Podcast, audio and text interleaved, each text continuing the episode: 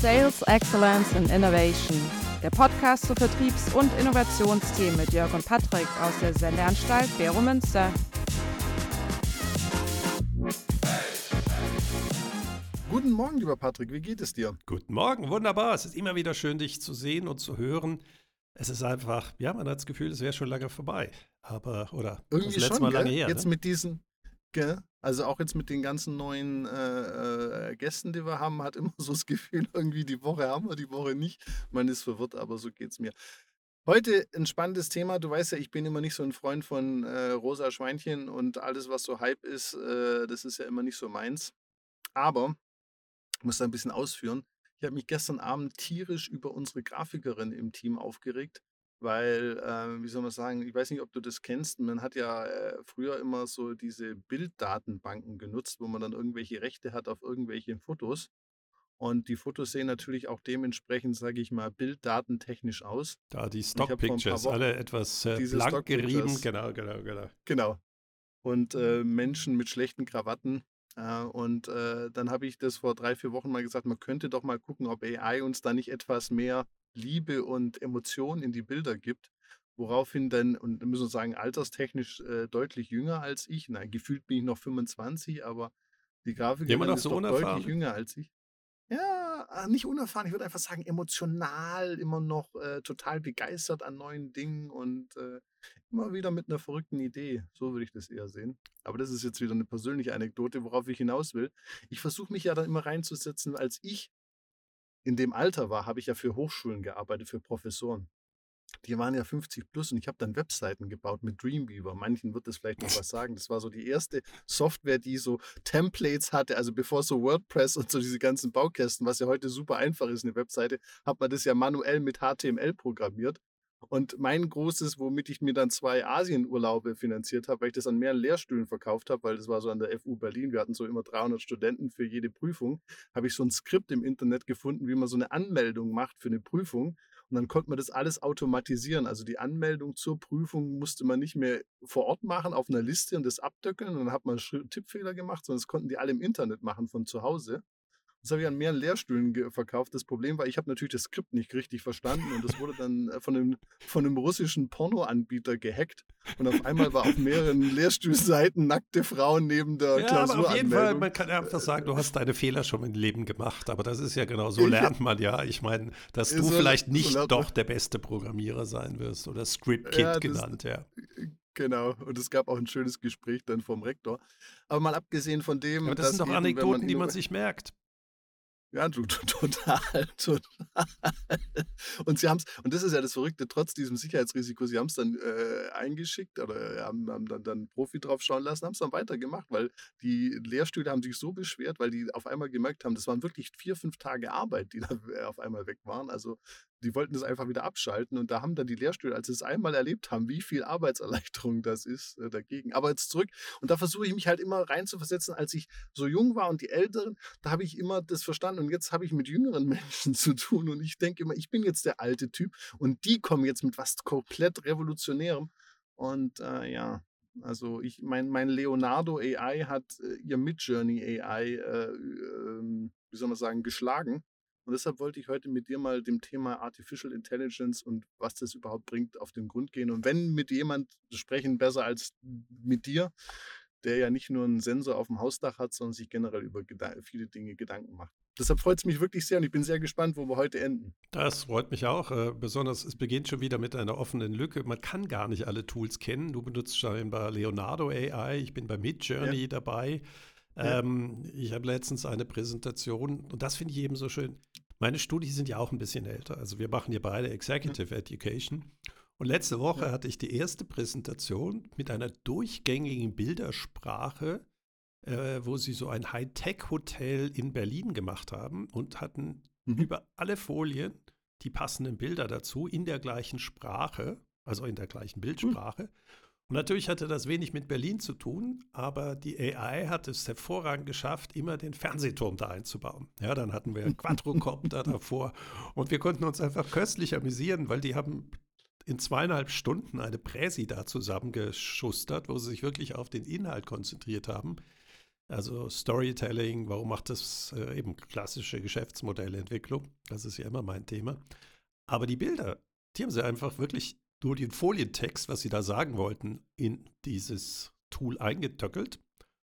Richtig schöne Bilder gehabt. Das war eins. Eine andere Gruppe hatte auch was Hervorragendes gemacht. Ähm, es gibt auch diese Animationsvideos, wo man dann gesagt wird, mhm. das, das, und die so halb gezeichnet sind. Da gibt es heute auch ja. AI. Und du wirst dort am Anfang gefragt, was willst du? Und dann strukturiert schon mal dieses Tool, was du, wie du das vorstellst. Und auch das okay. zwei Minuten lang. Es war fast die bessere Präsentation in diesem Zwei-Minuten-Video als das, was sie vorher gebracht haben. Also auch das, äh, eben, wenn du heute kurz etwas mal darstellen möchtest, mhm. da wird es spannend. Und das ist ja genau die Herausforderung. Was heißt das für unser Copyright? Aber eben, ja. ähm, vielleicht sollten wir mal zu den Ursprüngen zurückgehen. Ich habe gehört, du hast da ein bisschen recherchiert. Genau, ich habe mir mal Gedanken oder mich mal in, versucht zu informieren, ähm, wie das Ganze so losging. Erstmal die Begrifflichkeiten. Mit was arbeitest du denn? Mit Artificial Intelligence, mit künstlicher Intelligenz? Manche sagen, man sollte ja Machine Learning nutzen. Was ist denn so dein Begriff oder? Also ich benutze immer AI und KI als Oberbegriff, weil ich bin lange hm. davon abgegangen, dass äh, ich irgendwie versuchen könnte, einen Begriff zu prägen. Also nehme ich einfach das, ja. was in der Gesellschaft äh, verwendet wird, und das ist nun mal künstliche Intelligenz. Ähm, mhm. Wenn ich aber etwas erkläre, wie das funktioniert, dann benutze ich fast immer den Begriff Maschinenlernen, ähm, weil ja. das ja auch eine Methode dahinter ist, wie gelernt wird. Mhm. Spannend ist natürlich auch immer die Diskussion, was ist Intelligenz? Ähm, mhm. Und ich habe letztens eine wunderbare Diskussion gehabt, oder nicht Diskussion, sondern habe zugehört einer Diskussion und er sagt, ja, vielleicht sollten wir weniger darüber reden, was Maschinenintelligenz ist, sondern wie die menschliche Intelligenz funktioniert. Und mhm. die menschliche Intelligenz gehen wir ja immer davon aus, dass alles sauber rationalisiert wird. Und er sagte, ja, vielleicht sind wir doch ähnlicher zu Maschinen, weil wenn ich einen Satz sage, weiß ich ja immer noch nicht, wie er am Ende endet. Mhm. Und das ist eigentlich ähnlich, wie Maschinenlernen funktioniert. Ähm, gerade wenn es um Sprache geht, da wird einfach nur mit gewissen statistischen Wahrscheinlichkeiten gearbeitet, was das nächste Wort wäre. Und auch ein mhm. Freund von mir hat das auch gesagt, er ist Physiker, der sagte, ja, sind wir Menschen anders? Ja, haben wir wirklich noch die Ahnung, wann muss ein Objekt, Subjekt, Objekt, äh, und du weißt die all die, die Begriffe. da merkt man, der Legastheniker kam gerade richtig gut durch. Oder sind wir nicht genau. auch arbeiten wir mit Wahrscheinlichkeiten, dass das wahrscheinlich richtig ist, was wir machen.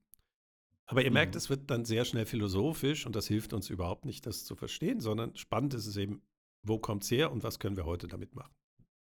Genau. Aber ich wollte nochmal sagen, also für mich ist auch das, der Begriff eigentlich Machine Learning der viel bessere als dieses äh, künstliche Artificial. Also ich, ich liebe den Begriff Machine Learning. Aber von der Geschichte her begann alles anscheinend im Jahr 1943 ne, mit dem Artikel A logical calculus of ideas immanent in nervous activity. Ich mag den Begriff nervous activity von einem McCullough und Pitts.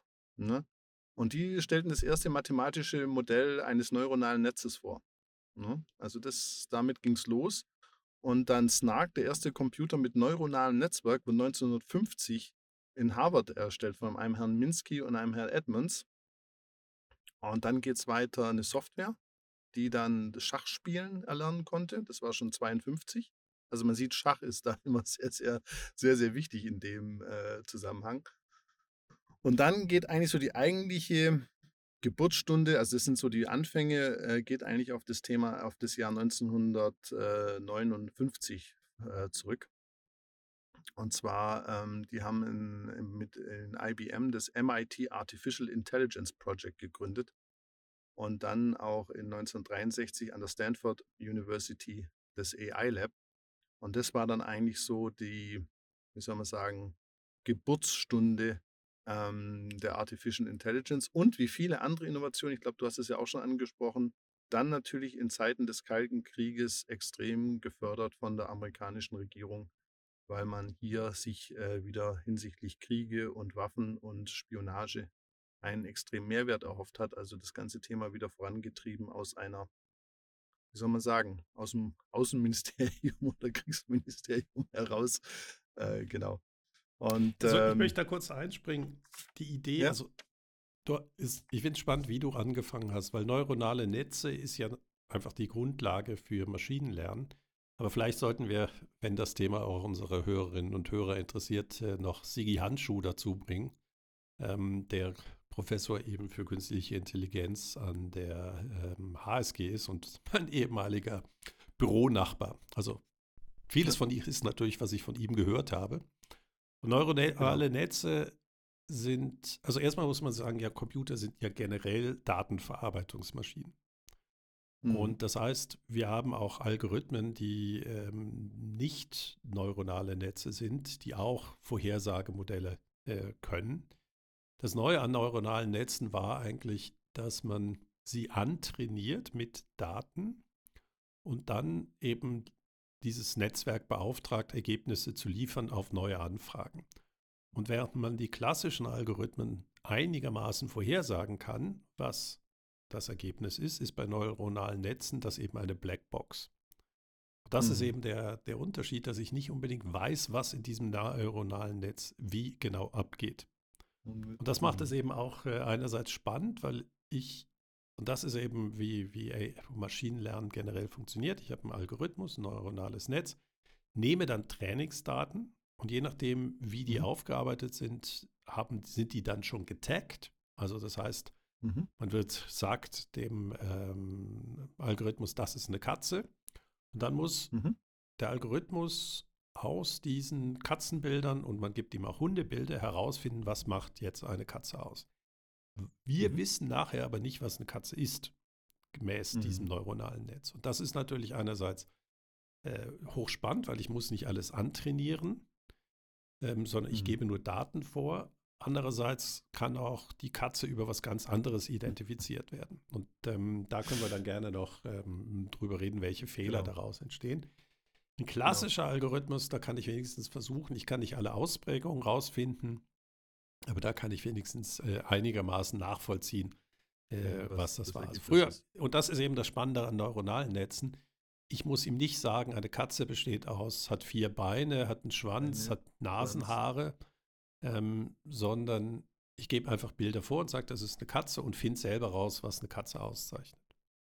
Genau. Und was ich jetzt, wenn man es weiterguckt, also ich bin jetzt ja so im Jahr 1960 stehen geblieben, wenn man sich die weitere Entwicklung anschaut, was ich ganz spannend finde, ist ja auch unser Thema Verkauf und Innovation. Also Japan und die USA haben im Jahr 19, also in den 80er Jahren Milliarden schon in das Thema investiert. Also es gab nochmal so einen Peak 1987, dann ist es zurückgegangen. Dann äh, zehn Jahre später, 1997, gibt es eine KI namens Deep Blue, die den Schachweltmeister damals Gary Kasparov geschlagen hat. Also auch damals ein Riesenhype wieder um das Thema AI. Dann kommt 2008 Google mit seinem mit seiner Spracherkennung, auch wieder ein Riesenhype. Und jetzt haben wir ja äh, das, was der Gartner Hype, äh, äh, Gartner Hype Cycle nennt, Generative AI, auch wieder ein Hype. Also, was ich ganz spannend finde an dem Thema, eigentlich so seit den 80er Jahren hat man so alle zehn Jahre immer wieder mit einer neuen Anwendung oder mit einer neuen Umsetzung, wie du es ja immer sagst. Das Problem ist immer das gleiche, der Job. Aber es gibt immer wieder so einen Hype, aber der flacht dann auch bisher immer ab. Also bisher hat sich das, nehmen wir vielleicht das Google-Thema ein bisschen außen vor, aber es, es, hat sich auch gezeigt, dass es noch nicht so sustainable ist oder noch nicht so wirklich in, in den Business-Kontext reingeht. Wie siehst du das? Oder denkst du, wir sind jetzt da an einer anderen Stelle, dass ich das jetzt. Ich glaube, also der Grund, warum wir es nicht sehen, ist, weil wir es so normal geworden ist. Hm. Ja, also eine Google-Suche hat überall, äh, lernt, was auf den Webseiten steht. Der Grund, warum solche Hype-Cycle immer wieder gekommen und gegangen sind, ähm, zum Beispiel Schach, eben Schach gilt für uns Menschen als einer der intelligentesten, äh, oder man muss sehr intelligent sein, um es zu spielen. Für einen Rechner ist es eine ziemlich beschränkte Funktion. Also das ist mhm. mathematisch beschreibbar. Da muss ich jetzt nicht viel mit, ähm, mit, also Sprache ist deutlich schwieriger als Schachspielen. Ja, und ja. Äh, das Faszinierende ist ja, Autofahren ist noch schwieriger als Schachspielen für einen Computer. Mhm. Und deswegen ist das eben so interessant. Gewisse Sachen, eben dieses äh, Deep Blue, war natürlich ein Affront für alle intelligenten Menschen, weil man dachte, so, jetzt werden wir alle ersetzt. Ja, weil wir denken, Schach wäre mhm. die Krönung der Menschheit. Aber Autofahren ist eben für den Rechner deutlich schwieriger oder äh, ein IKEA-Möbel zusammensetzen. Und mhm. warum? Und viele dieser Algorithmen sind dann eben in andere Problemlösungen hineingelaufen, wo wir es überhaupt nicht mehr gesehen haben. Ein Grund, mhm. warum wir jetzt so einen Hype haben, sind eigentlich zwei Kernentwicklungen. Die Algorithmen sind erstaunlicherweise eben relativ alt, relativ. Ja, also Sieg, äh, Siegfried dafür Fragen Handschuh. Der könnte das genau sagen. Das ist häufig 90er Jahre. Aber diese mhm. Algorithmen mhm. sind ja nur so gut wie die Trainingsdaten und für die, die Kapazitäten, die ich habe, um diese zu trainieren. Und mhm. beides fehlte. Und das mhm. Internet ist eigentlich ein absoluter Match in Heaven gewesen für die Künst oder für die Maschinenlernforschung, weil ich plötzlich Trainingsdaten mhm. zur Verfügung hatte. Daten Früher habe, hatte ich ja die Daten in Bibliotheken, in Büchern, die waren aber nicht digital vorhanden, sondern ich musste mhm. sie ja ich hätte sie einscannen müssen, ich hätte sie mit OCR, also mit Optical Character Recognition, als Text darstellen müssen und dann hätte ich daraus verstehen können. Sobald ich aber Digitaldaten vorliegen habe, wie zum Beispiel, und dann auch noch vielleicht sogar hochstrukturiert wie in Wikipedia, dann mhm. kann ich natürlich auch meinen Algorithmus darauf laufen lassen. Ja, das heißt, erstmal mhm. musste ich die Trainingsdaten haben. Mhm. Und das sieht, sieht man ja auch sehr schön bei ChatGPT. ChatGPT verwendet nur Quellen, die im Internet sind. Mhm. Weil das Internet die Trainingsdaten darstellt. Also das mhm. musste erst geboren werden mit der unglaublich großen Datenmenge. Deswegen ist äh, Wikipedia so unheimlich wichtig fürs Trainieren und Google basiert auch mhm. teils darauf. Und das zweite war eben die Maschinen, die Großrechner, die eben entsprechend AI-Modelle anlernen konnten oder Maschinenlernprotokolle. Mhm. Und beides ist extrem gewachsen. Ähm, wir hatten ja schon mal über die mhm. Firma Nvidia äh, gesprochen, die auch nachher im Automobilbereich extrem wichtig werden wird. Also viele kennen das noch aus der ähm, Game oder aus der, der Karte, um der aus der Grafikkarte. Ähm, andere kennen das aus Bitcoin, Schürfen und mhm. Nvidia hat eben auch die Hardware, um entsprechend AI-Modelle zu trainieren. Das heißt, mhm. der Grund, warum wir jetzt so viel weiter sind, und dann gehen wir noch auf äh, ChatGPT gerne ein, ist, wir haben die Trainingsdaten öffentlich vorliegen mit dem ganzen Problematik, äh, weiß eigentlich ChatGPT, dass da, nur weil es öffentlich zugänglich ist, ja auch immer noch Copyright drauf liegt. Und B, wir haben die Maschinen, dass es trainiert werden kann. Und ein schönes okay. Beispiel also, ist. Hm? Also finde ich ja äh, positive Geschichte, also da bin ich absolut bei dir, äh, hat sich alles jetzt ein bisschen verrückt. Aber wenn man sich das jetzt anschaut ähm, in, in der geschichtlichen Entwicklung, also das, ich finde das ein schön, schöner Begriff, KI-Winter. Ja, ja, den haben also wir jemals, den haben wir sehr häufig gesehen. Genau. Und dann frage ich mich heute, wenn man die ganze Literatur oder die ganze Presse und so, da wird ja jetzt, also wir verlieren alle unsere Jobs und dann hast du ja so dieser, wie heißt dieser Lobo da von, von Spiegel Online, der mit diesen komischen roten Haaren, der, der ja so der, der Digitalguru ja. ist. Sascha Loh, genau. Und der, der sitzt dann auch überall und ja, die ganze Gesellschaft wird sich morgen verändern und alles wird Ding. Und dann muss man doch so die Geschichte sich anschauen und sagen, also wenn es jetzt schon drei KI-Winter gibt, warum gibt es keinen vierten? Also so rein aus so einer biblischen äh, Perspektive auf das Thema. Also wenn ich jetzt sagt, Sascha könnte man da vielleicht ein bisschen, ein bisschen, äh, sag mal, relaxter mit dem Thema umgehen oder bin ich da wieder zu sehr? Da bist du äh, jetzt äh, ein bisschen altmodisch. Sascha Lobo ist wirklich okay. der einzige deutschsprachige, dem ich wirklich eine ganz hohe Kompetenz äh, im Verstehen von das Technologie tue ich ja auch, zu. sonst würde ich nein, ja nicht. er ist wirklich sonst haben wir relative Oberflächlichkeit. Ja. Er sagt ja nicht, dass wir alle einen Job verlieren werden. Das kann ich mir bei ihm nicht vorstellen, weil das Spannende Nein, ist das hat er genau. So nicht gesagt. Ja, genau. Weil das ist so, ja. wenn man da die Spiegeltitelbilder sieht, äh, sind wir ja alle schon längst arbeitslos. Ja.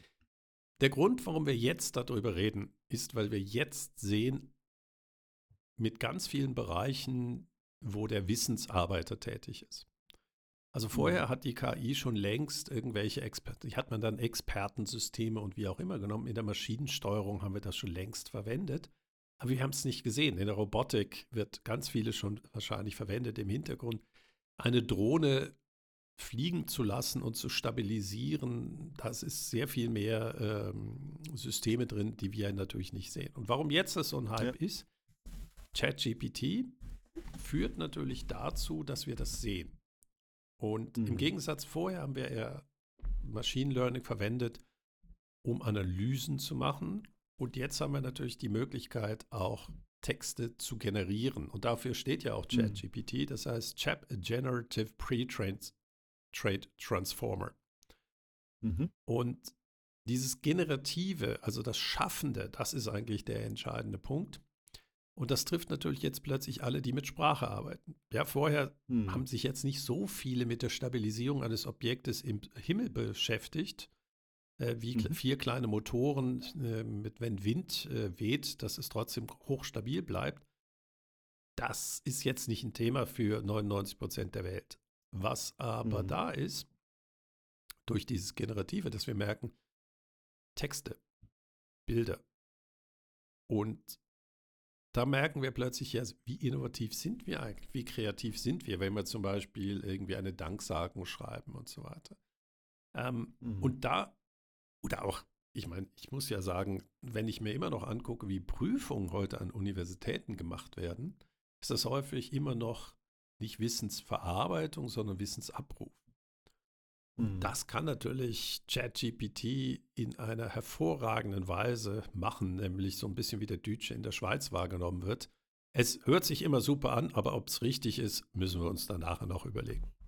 Und deswegen ist, ich meine, überleg mal, wie rottenschlecht Word ist in der Rechtschreibekontrolle, wie mhm. rottenschlecht PowerPoint ist, wo die ja nicht mal hinbekommen, dass ein Trennstrich bedingt ist, also sprich, wenn ich irgendwie das Format ändere, ähm, eines kleinen Kiste und dann wird das Wort nicht mal getrennt. So, und jetzt kommt ChatGPT und ich kann sagen, einfach mit Stichwörtern sagen, ähm, das und das möchte ich auf der Folie machen, dann schlägt er dir ein Bild vor und dann macht er den Text. Das heißt, jetzt ja. ist es eben kein Winter mehr, sondern jetzt sehen wir Anwendungen und da merken wir auch manchmal, wie flach der Mensch vorher war, wenn eine Maschine das eigentlich machen kann. Okay, da bin ich, da bin ich jetzt so, also mir geht es einfach nur darum, dass man das ein bisschen auch mal runterfährt. Also das ist jetzt schön und das ist lustig. Ich, ich komme mal gerade aus dem Vertriebbereich, da gibt es ja schon auch ein paar Probleme äh, zu diesem ganzen Generative AI. Aber ich möchte einfach mal vorweg sagen, also was mich so ein bisschen überrascht hat, auch jetzt in der Vorbereitung, dies, diese Winter, ähm, dass das überhaupt, dass wir gar nicht mehr in der Lage sind, das ist ja wie bei dieser Kryptowährung, solche, solche Sachen auch dann auch mal nicht negativ, aber einfach mit einer gewissen wie soll man sagen, Entspanntheit anzugehen. Also es muss dann immer so in extrem in links und rechts, aber da müssen sich natürlich auch die Zeitungen verkaufen und wenn man das nicht hinschreibt, morgen geht die Welt unter also, verkauft. Ich, das also ich kann das schon verstehen. Also ich, ich stimme mir vollkommen bei Kryptos überein. Ja, haben wir ja schon mal ja. Äh, äh, erwähnt, dass ich einfach sage, hochspannende Technologie ohne Anwendungsfall. Genau. Ich sehe genauso diese Winter andauernd und auch sehr berechtigt bei Virtual Reality. Ja, also ja. dann kommt wieder eine neue Brille und Meta macht alles. AI genau. sehe ich nicht als Winter mehr. Ja, das ist wirklich, okay. aber das liegt auch daran, dass ich ja meine Dissertation eben genau mit so Sigrid Handschuhs als äh, Coaches äh, geschrieben habe. Nämlich, was ist das aber wirklich Neue an kurz, dieser Technologie? Und das ist genau gut, also dieses also handelnde Aspekt, dieses, was jetzt sehen wir alles das. Gut. Und das wird bleiben. Was wir daraus machen, ist die nächste Frage. Aber da bin ich jetzt wieder bei dem Business. Also ich versuche es mal, also es ist ja Stand heute, aber ich habe ja auch jetzt ein Webinar gerade letztens gegeben im Vertrieb. Und jetzt habe ich Folgendes gemacht. Ich bin bei ChatGPT hin, habe mir gefragt, was ist Artificial Intelligence, habe den, Inhalt, also den Inhalt genommen, habe das in Slides AI reingekippt für eine Präsentation. Und das ist ja das, was du eingangs beschrieben hast mit deinen Studenten.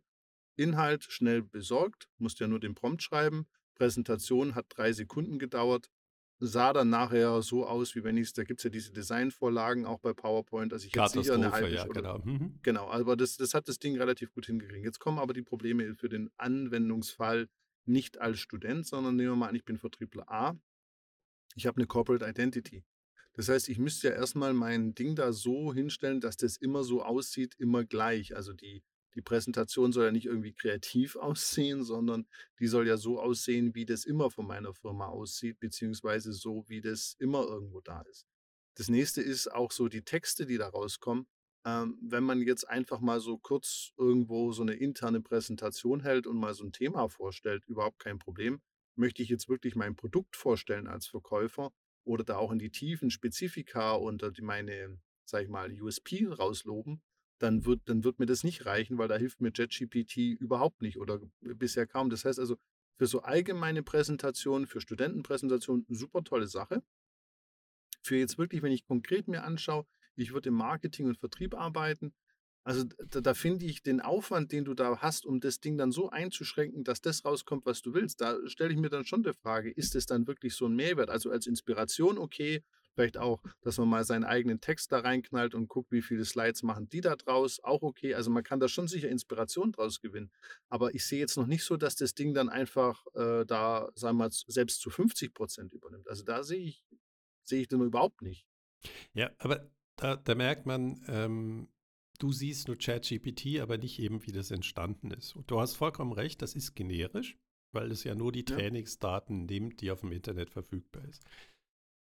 Deshalb weigert sich auch ChatGPT über Firmen etwas zu schreiben, weil sie sich Mhm. natürlich da extrem ähm, in die Brennnesseln setzen können. Ja, wenn sie dort Ja, das geht treffen. dafür, also das geht ja noch weiter. Also ChatGPT weigert sich ja über mich zu schreiben, wo ich sagen musste, das, das hat mich natürlich tief gekränkt.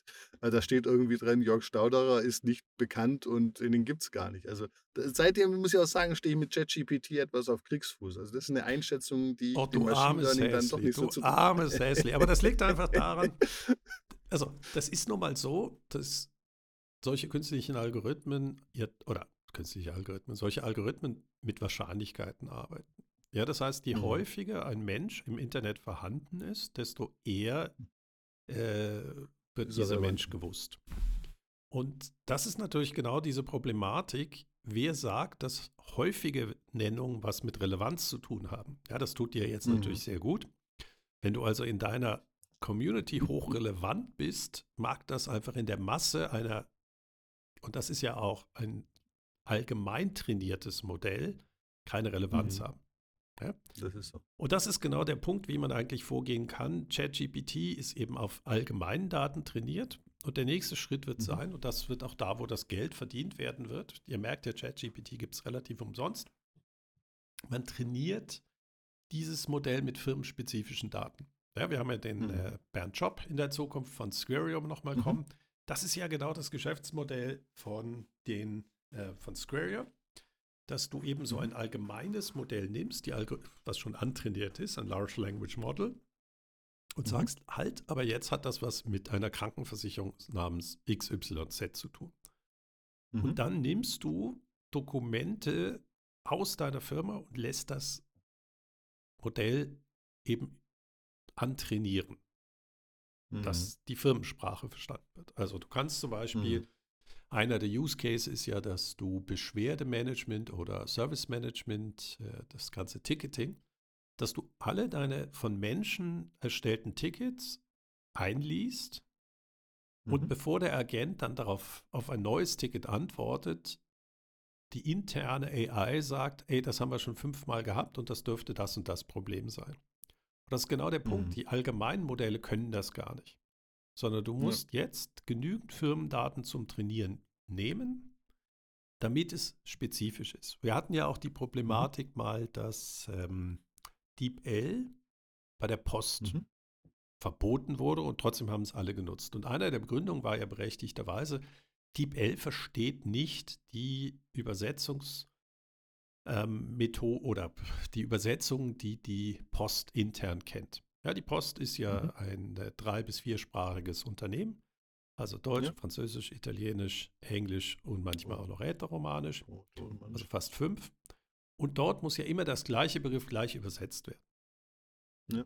Die Kritik ist natürlich an DeepL relativ stark abgeprallt, weil die gesagt haben, also Kollegen, ihr könnt auch ein Vokabular bei uns eingeben, dann Mhm. wird eben der Briefkasten immer gleich übersetzt in der postspezifischen. Und das ist genau, was Mhm. passieren wird. Wir werden diese Modelle individuell antrainieren Mhm. nach dem Vokabular, eben wie dann zum Beispiel VW ein Auto beschreibt, in verschiedenen Okay. Sprachen. Das heißt, das ist ein lösbares Problem, aber das nächste Problem ist natürlich, die Daten sind ja dann in einem Modell vorhanden, was nicht unbedingt auf meinem Rechner liegt oder in meiner, unter meiner Kontrolle liegt. Also da kommen natürlich Mhm. ganz äh, spannende Fragen der Sicherheit. Ähm, sind auch unter den Dokumenten, die ich zum Trainieren benutzt habe, zum Beispiel Geschäftsgeheimnisse, die dann ausgeplaudert werden. Aber die Kunst ist Genau. eben, und deswegen hatte ich am Anfang gesagt, du brauchst einen Algorithmus, du brauchst Trainingsdaten, einen Superrechner, dann kommt dein Modell raus. Du, du kannst natürlich auch firmeninterne Daten zum Trainieren nehmen. Und dann Das heißt hast du nicht die Problematik, die du erwähnt hast. Gut, aber das heißt doch auch im Kulturkreis, das wird doch niemals hier passieren in der Masse. Also uns fällt doch jetzt schon mit dem neuen Datenschutzgesetz, seit September haben wir ja ein neues Datenschutzgesetz in der Schweiz. Also ich kriege jetzt von meinen Kunden die absonderlichsten E-Mails und habe jetzt schon mehrere Anwaltskanzleien, die ich bemühen muss, um hier noch irgendwie CRM-Systeme am Laufen zu halten. Ne? Also stell dir mal vor, da kommt jemand in diese Firmen rein und sagt, hey, wir scannen mal ein paar eurer Dokumente und stellen die irgendwo in eine Cloud.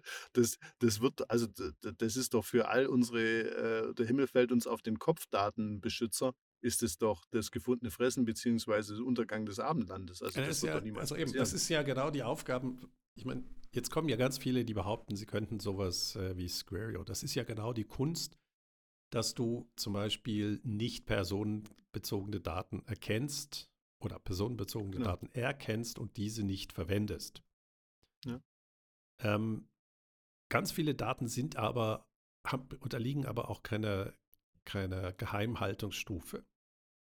Ja, also wenn die Bank of England zum Äh, Beispiel. Patrick, mir muss das nicht äh, erklären. Mir geht es nicht ums ja, natürlich geht's- Technologische. Psychologisch mir geht's wird ums das ein Das ist psychologisch, also technisch ist das alles machbar und, und selbst wenn da ein paar äh, persönliche Daten mit Hopsi gehen, mir geht es ja darum, Äh, irgendwo. hallo, Hopsi gehen. Sag mal, das Team Datenschutz wird dich jetzt aber gleich dafür abmahnen. Also solch Ja, das eine- Team also, Datenschutz, me- me- das, das, das Team Datenschutz hat so ein Bild von mir und wirft da Dartpfeile jeden Tag. Also Das ist, Aha, den Kampf habe ich schon lange dass du aufgegeben immer und noch verloren. nicht dann bekannt bist. Also Ja, das sage ich ja auch zu ChatGPT. Also ich fütter das ja auch jetzt jeden Tag und poste jeden Tag eine Webseite von mir, damit dieser Missstand. Ich habe auch dich äh, da reingegeben und du, du tauchst da auf. Das ist auch, wie soll ich sagen, naja. Das ich zeigt ja auch die Qualität. Geschäft, weißt du, nein, ist schon Ja, ja, gut. nein, ist- jetzt. Äh, ja. Nein, aber nochmal zurück. Also alles gut verstanden, ja. Also das Generative AI muss auf die Firma runter. Ich meine, da stellt sich halt die Frage, wie macht das ein Mittelständler, wer ist dafür verantwortlich, kann man alles regeln. Aber wo ich halt das große Thema sehe, wenn wir jetzt auf den Business Case gehen, wir haben schon so viele Ängste und so viel Unverständnis über, ob wir eine Postleitzahl sammeln sollen. Ich kann mir nicht vorstellen, dass eine große Masse an Firmen, sage ich mal, in den nächsten fünf Jahren das Thema anpackt, weil jetzt schon, wie gesagt, mit dem neuen Datenschutzgesetz äh, so viele Unsicherheiten und Ängste da unterwegs sind. Oder gerade wenn du auch äh, anschaust, in der Schweiz geht es ja noch so ein bisschen, aber gerade auch in Deutschland mit den Anwaltskanzleien, die ja dann jeden links und rechts verklagen, äh, der da auch nur einen Millimeter über die, über die Linie tritt.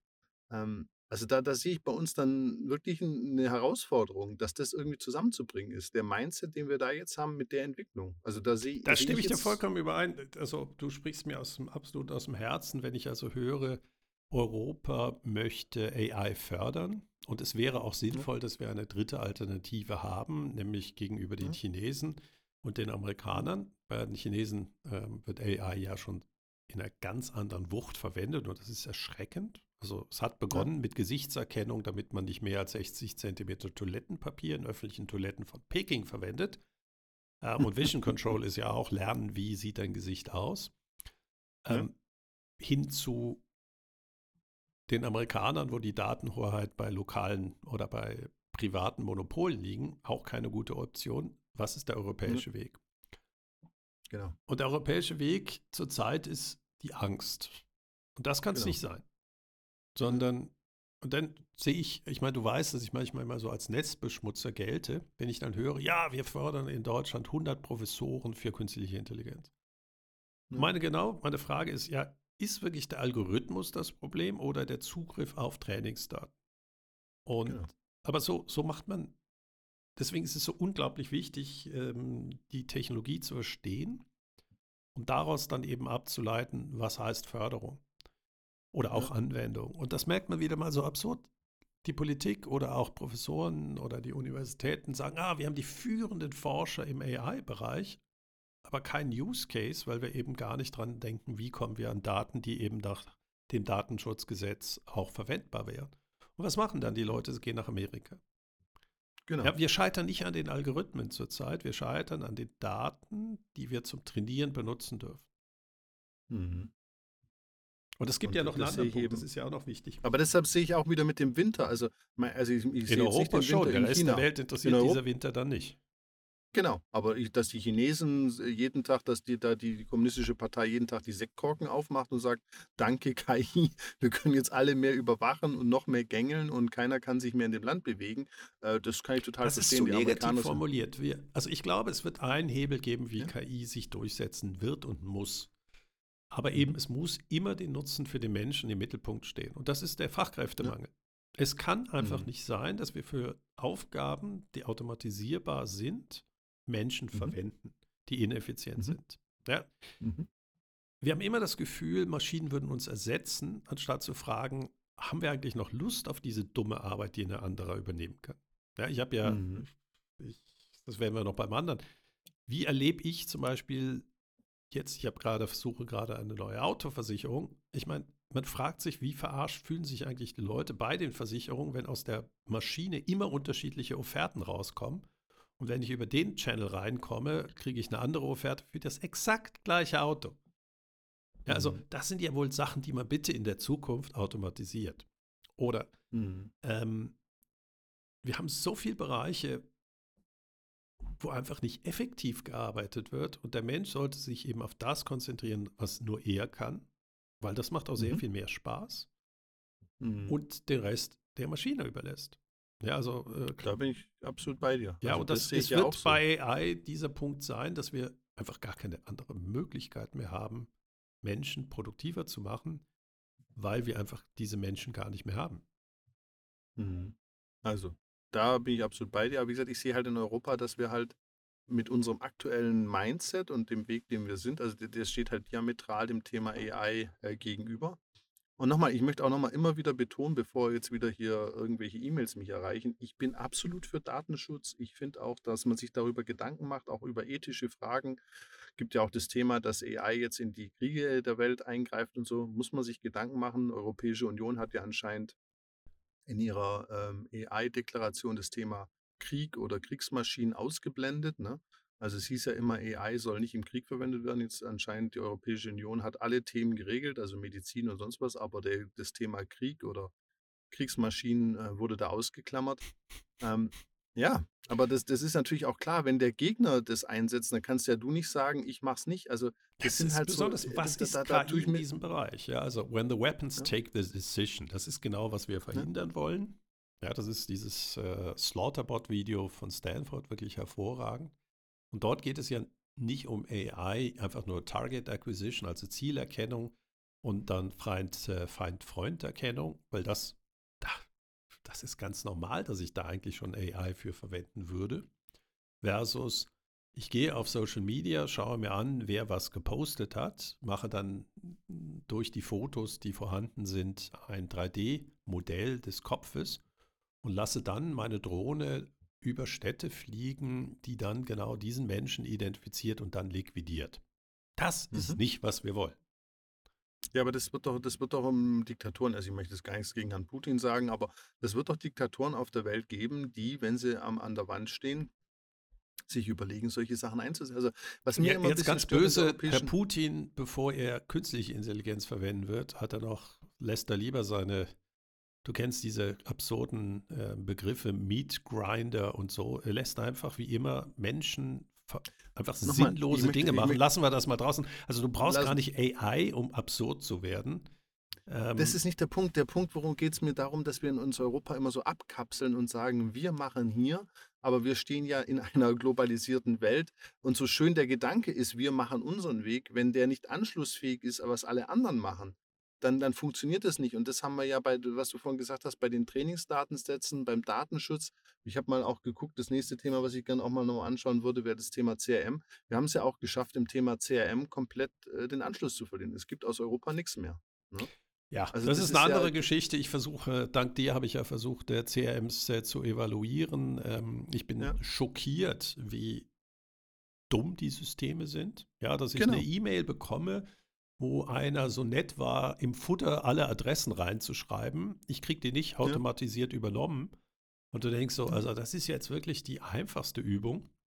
Und du genau. merkst einfach, die Tools sind einfach nicht auf Produktivität zurzeit ausgerichtet.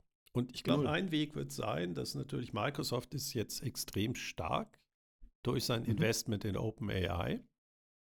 Mhm.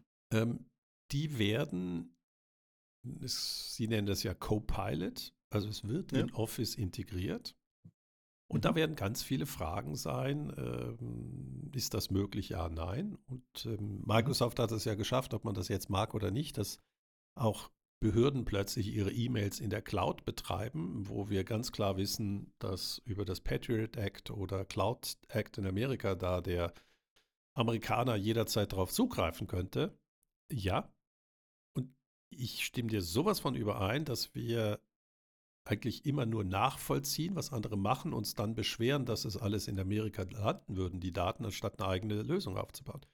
Also genau. eben, es gibt dieses wunderbare deutsche Unternehmen Ada Health oder Ada Health, ähm, die haben jetzt nicht ein reines AI-System, da geht es um die Diagnose von Krankheiten, das darf man natürlich nicht so nennen, das heißt Systemchecker.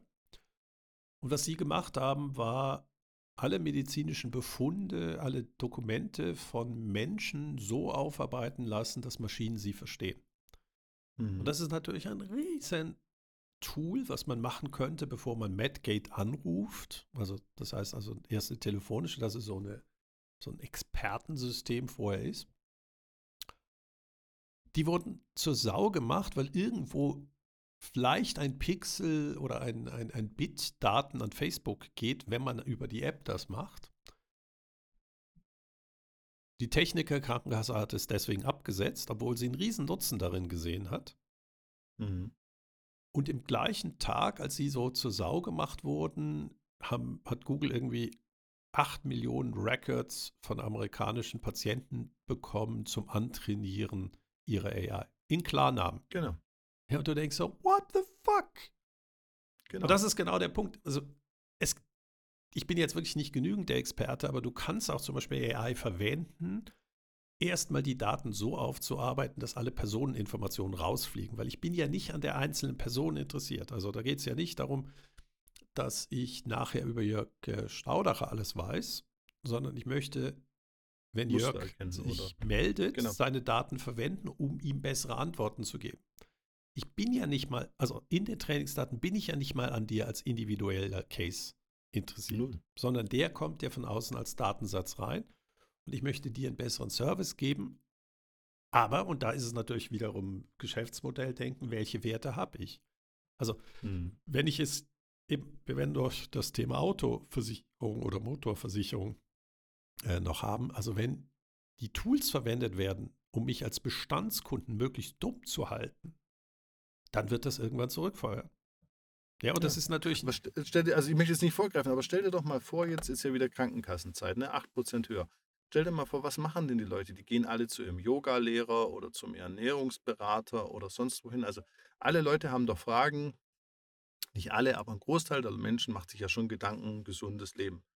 Und das ist doch genau das. Ich habe so eine Online-Plattform, gebe so meine zehn äh, Informationen ein, Alter, wie viel sitze ich. Ich habe heute wieder gelesen, wer zu viel sitzt, äh, 40 Prozent höheres äh, frühzeitiges Todesrisiko und dergleichen mehr. Ich gebe das alles mal so ein und dann spuckt mir die KI aus, die Wahrscheinlichkeit für das und das ist so, das sind die Gegenmaßnahmen, sprechen Sie es nochmal bitte mit Ihrem Arzt durch. Das wäre doch ein gigantischer, schneller, gigantischer Mehrwert. Und anstelle des Anrufs von meiner Krankenkasse, haben Sie schon mal Gedanken gemacht über eine Zusatzversicherung? Ich sage, ich will keine Zusatzversicherung, ich will länger leben. Also besser die Versicherung leben, nicht länger, länger leben, besser leben. Aber ähm, das, ah, ist, besser das, leben, ist, gut, ja. das ist eben diese Schizophrenie. Ähm, wir hatten uns ja jetzt auch mal überlegt, dass wir die einzelnen Branchen mal durchgehen und auch mhm. Gesundheitswesen. Wir haben so viel Angst um unsere Daten äh, im Gesundheitswesen, dass wir nicht mal ein äh, Dokumentensystem haben, wo meine Daten drin liegen. Das EPD wird nicht ja. angenommen, ist eine Katastrophe, also das elektronische Patientendossier. Und gleichzeitig gibt es einen Markt, der sich gar nicht Gesundheitsmarkt nennt, weil er da war das nicht, sondern das ist so Wellbeing. Da ist zum genau. Beispiel Apple drin. Ja, also ja. Apple hat mehr Gesundheitsdaten als die Krankenkasse von mir. Aber der ja. Krankenkasse sollte es sowieso nicht haben, mein, mein, Arzt. Und die Frage ist, wie gehen ja. eigentlich Systeme damit um?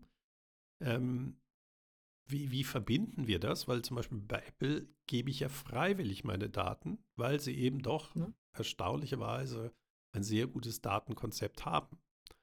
Und das mhm. sind natürlich Riesenansätze für Geschäftsmodellinnovationen. Also zum Beispiel im Gesundheitswesen könnten wir uns vorstellen, und die gibt es auch, die heißt medata.coop. Und Coop ist auch schon mhm. der richtige Begriff, nämlich eine Genossenschaft, wo ich meine Gesundheitsdaten mhm. hin spenden kann, mhm. um dann entsprechend wissenschaftliche Forschung zu ermöglichen auf diesen Daten. Also ich muss cool. auch neue Geschäftsmodelle finden für diese Daten, dass ich die spenden kann. Mhm. Ja, und heute ist Angst, Angst, Angst, anstatt zu sagen, hey, genau.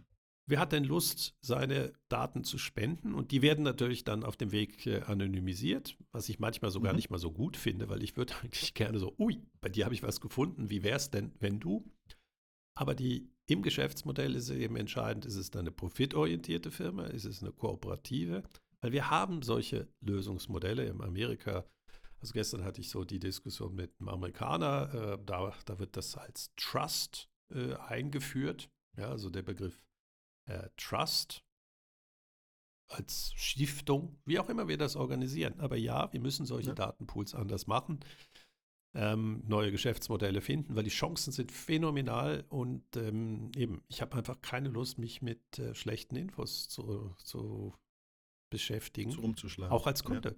Ja. ja, ich will ja, ja besser bedient werden, dass ich eigentlich, ich habe, also eben, das werden wir ja nochmal vielleicht im Detail machen. Ich habe also keine Lust, mit meiner Autoversicherung so schlechte Offerten zu bekommen, die alle so ausgerichtet sind, dass sie nicht vergleichbar sind, sondern ich möchte das Passende für mich haben und nicht hm. bei meiner, Best also ich meine, was ich mir habe anhören dürfen, ja, also ich kann Ihnen leider keinen Rabatt geben, machen Sie doch bitte online eine machen Sie online eine Offerte und schicken Sie mir die, da, dann kann ich die nämlich Ihnen auch geben.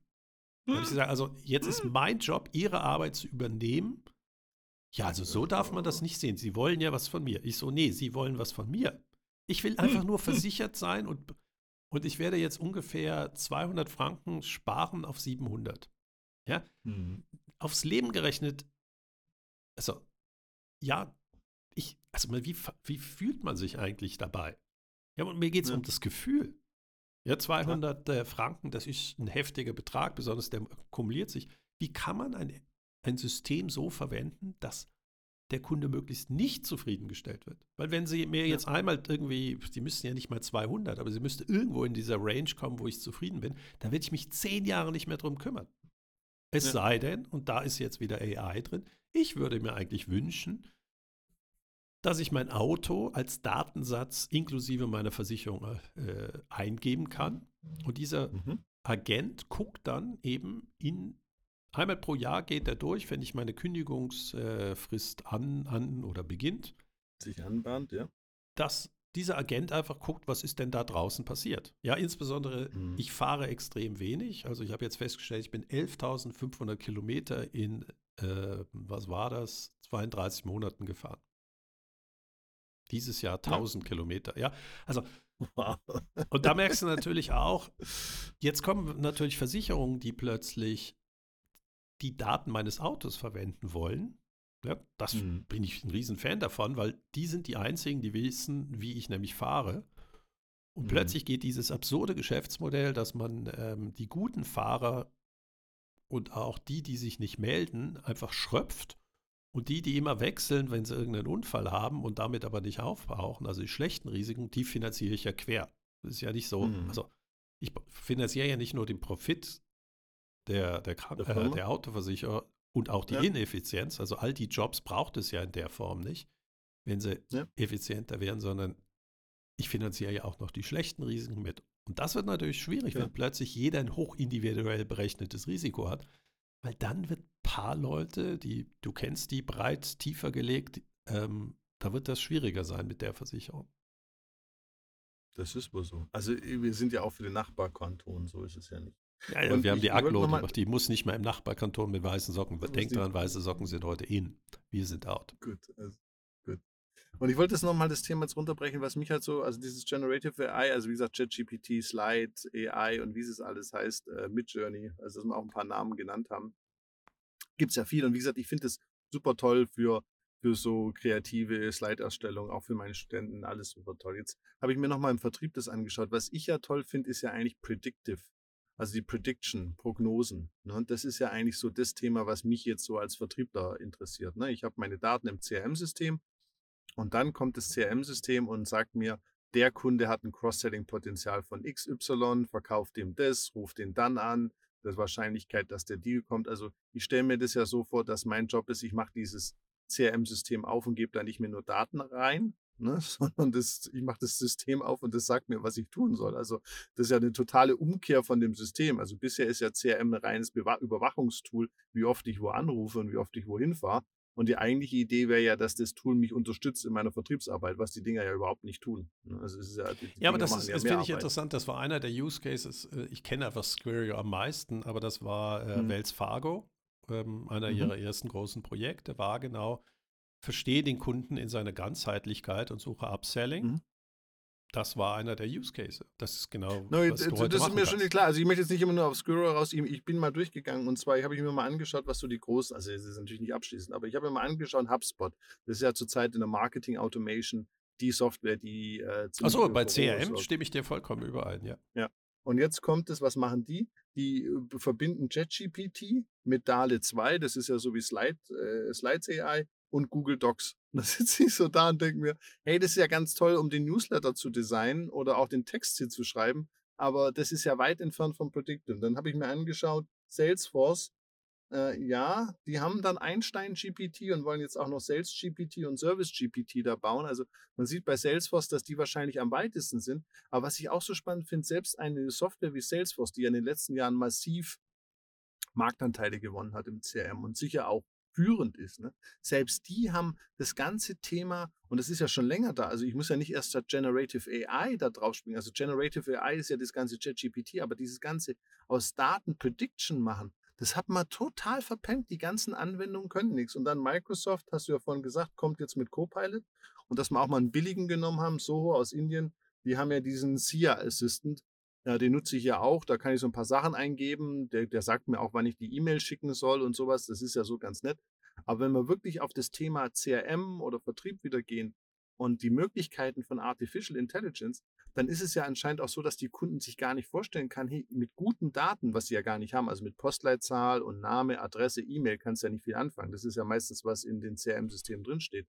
Aber wenn du bessere Daten gewinnen würdest, das System dann darauf, wie du gesagt hast, lernt und trainiert, dann hätte es ja ein powervolles Tool im Vertrieb, um wirklich zu verstehen, ja, wie groß ist die Wahrscheinlichkeit, dass das kommt, ähm, wann schicke ich denen am besten eine Offerte, am Anfang oder am Ende vom Monat. Auch das, was du gesagt hast, Angebotserstellung. Ich habe sogar ein Ding, was mir das ganze Angebotsding äh, erstellt. Da gibt es so ein Modul von Salesforce, die anderen haben das noch gar nicht. Das heißt also, die Rechnung wird wirklich wieder manuell designt, ne? nicht vom System. Und wenn man sich das anschaut, dann sitze ich halt auch wieder da, Winter is coming. Also da bin ich wieder so Game of Thrones. Also denke ich mir so, buh. Ja, also, du sprichst mir klar, natürlich aus, aus, dem, aus dem Herzen. Also Technologie ist da. Das ist immer, ist immer gut, wenn ich aus dem Herzen spreche, Patrick. Ähm, ist Technologie gut. ist da. Das haben wir schon seit Jahren. Ja? Ich bleibe bei Squario, weil Salesforce hat sich 2017 an dieser Firma beteiligt. Ihr Venture. Ja. Ja, weil das ist so ja. offensichtlich, dass es kommen muss. Warum haben die 2017 äh, damit angefangen? Ähm, sie sind übrigens auch ein Teil von Einstein, das, was du erwähnt hast, weil es ja. kommen wird. Die Frage ist ja. nur, wie lange brauchen interne Prozesse, dass diese Kraft auch ähm, auf, auf die Straße kommt. Also ich glaube, diesmal wird es, also ja, es wird einen Winter geben.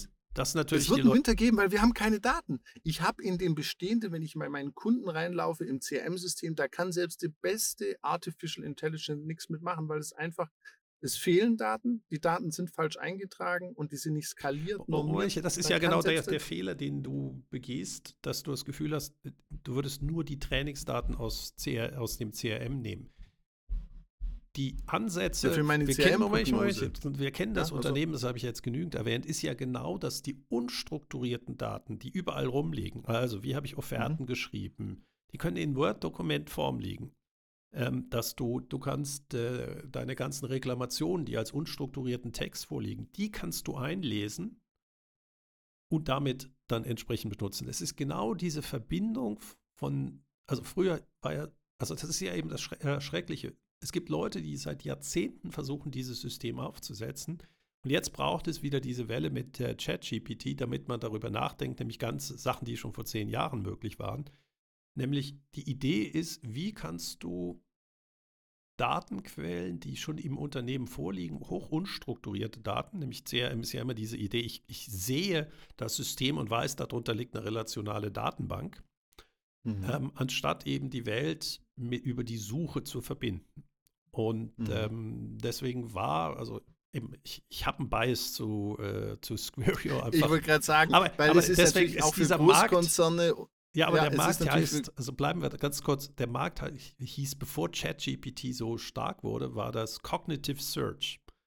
Ja. Nämlich, dass du dein System so, deine Suche so trainierst, dass sie Sachen wie ein Mensch zusammenbauen können und dein CRM anreichern können. Also es muss gar nicht im CRM sein, sondern du kannst es eben von Daten drumherum akquirieren. Also zum Beispiel einer der Use Cases, die so offensichtlich Patrick, sind ist, ist einfach das LinkedIn-Profil von einem deiner Kunden anbinden und wenn dort sich was ändert, dass du informiert wirst. Das sind ja nicht mal, das sind ja öffentliche das ist, Daten. Da bin ich ja alles, das mich ja, da bin ich ja bei dir. Nochmal, aber was mich halt einfach wundert, dass jetzt in den bestehenden Systemen, das mal abgesehen von dieser einen Anwendung, die wir ja beide schätzen und lieben und äh, Das geht mir einfach als allgemeines Beispiel, was möglich wäre. Genau. Ja.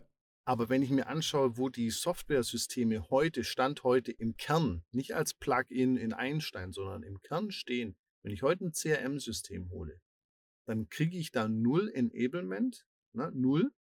Und die Leute auch bei der Einführung, keiner erzählt denen, hey Leute, man kann ja sagen, kannst alle Daten im Unternehmen scannen, aber warum sagt man den Leuten nicht, hey, Daten sind so wichtig, fangt heute an, Daten sauber zu arbeiten, weil wenn AI kommt und ihr habt super tolle Daten, kann ja die AI noch mal so besser machen. Ich habe ja gar kein Problem, wenn semantische Analysen aus allem, was im Unternehmen ist, was rausholen. Aber warum sagt den Leuten heute keiner, hey, guck mal, da kommt AI.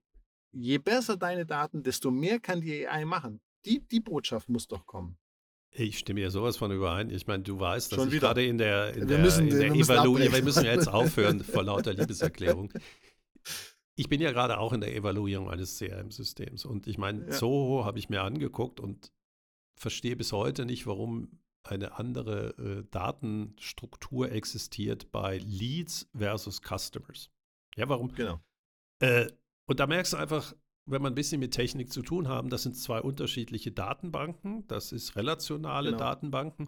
Und du denkst so, ja, und warum? Eigentlich ist doch wie ich einen Kunde erfasse, immer klar, oder in SAP heißt es Partnermanagement, wo ich den Begriff früher nie verstanden habe, bis ich es heute verstehe, nämlich die Kern ist ja immer gleich und dann weise ich Rollen zu und diesen Rollen, die haben natürlich wieder andere Datenfelder. Das ist mir auch vollkommen klar. Genau. Aber du siehst einfach diesen Systemen an, dass sie nicht aus dem Use Case herausgekommen sind, mhm. sondern aus den Datenfeldern.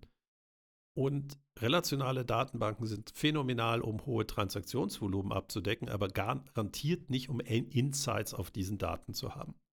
Ja, genau. das ist nun mal diese Architekturfrage. Ich glaube, wir überfordern die Leute jetzt äh, in dem Sinne, dass wir lieber doch eine, eine zweite noch dazu machen. Äh, es ist so, ich bin ein Riesenfan davon. Ähm, du kannst heute unstrukturierte Daten einlesen, sie verstehen, weil das ist ja das Spannende an AI, wie sie heute funktioniert. Das Internet ist hoch unstrukturiert. Und trotzdem kann ChatGPT da ziemlich strukturierte Antworten draus machen. Und das ist eben Nochmal. genau das Spannende. Versteht ja bitte, was da draußen geht und übertragt es mal auf euch selber. Gut. Mit diesen weisen Worten, auch, auch mit Blick auf die Zeit. Das war wirklich wieder eine sehr, sehr, sehr spannende Freude. Hat mich sehr gefreut, weil, wie gesagt, AI zurzeit oder jetzt schon eine ganze Weile in aller, in aller Munde. Und ich wollte zum Thema eben Machine Learning auch nochmal mit dir darüber sprechen und das hat mir wieder sehr viel Freude bereitet. Patrick, wünsche dir einen schönen Tag noch. Vielen herzlichen Dank, war eine Freude auch von meiner Seite.